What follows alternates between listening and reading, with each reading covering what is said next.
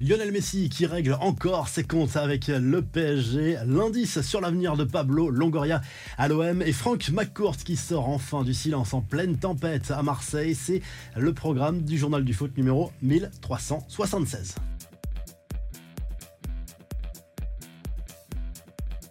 Lionel Messi en remet une couche sur son passage au PSG lors d'une interview accordée à la chaîne YouTube Olga. L'Argentin pointe du doigt le manque de reconnaissance du PSG après la victoire en Coupe du Monde au Qatar. Messi aurait sans doute aimé avoir une cérémonie grandiose au Parc des Princes pour présenter ce trophée. Ça en dit long sur le personnage, mais tout de même à demi-mot dans cette interview, il reconnaît qu'il était difficile d'organiser un tel événement en France qui venait de perdre la finale au tir but face aux Argentins. La crise à l'OM, la réponse des groupes de supporters marseillais à la direction.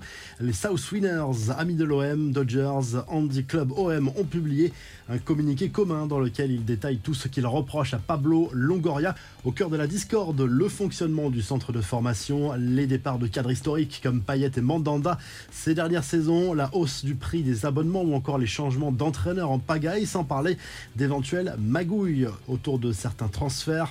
McCourt, lui, hausse le propriétaire de l'OM soutient fermement Pablo Longoria et exige un changement profond. Il fait ici allusion à l'influence des supporters au sein du club. Le président marseillais qui chercherait actuellement un nouvel entraîneur selon l'équipe, ce qui confirmerait le désir de Longoria de rester au club. On passe aux infos en bref sur le terrain. Cette fois, l'OM s'est fait peur en début de match, mais ramène un match nul de son déplacement sur le terrain de l'Ajax Amsterdam. Trois partout, doublé d'Aubameyang dans cette rencontre de Ligue Europa. Voici l'ensemble des résultats de cette première journée de la phase de groupe. Rennes démarre fort avec un 3-0 contre le Maccabi Haïfa, un partout pour Toulouse en déplacement sur le terrain de l'Union Saint-Gilloise. Liverpool, la Roma et Leverkusen ont gagné. Coup d'œil rapide aussi sur les résultats en Conférence League. Défaite surprise d'Aston Villa à Varsovie. La Z Alkmaar a perdu. C'est important pour le foot français dans sa lutte à distance avec les Pays-Bas pour l'indice UEFA. Francfort et Fenerbahce ont bien lancé leur campagne européenne. Enfin, les filles de l'équipe de France vont découvrir la Ligue des Nations version féminine ce vendredi soir à Valenciennes face au Portugal. Nouvelle compétition validée par Hervé Renard qui estime que son équipe a besoin de ça pour bien préparer les Jeux Olympiques à Paris. La revue de presse, direction l'Espagne où le Mondo Deportivo se penche sur les dossiers.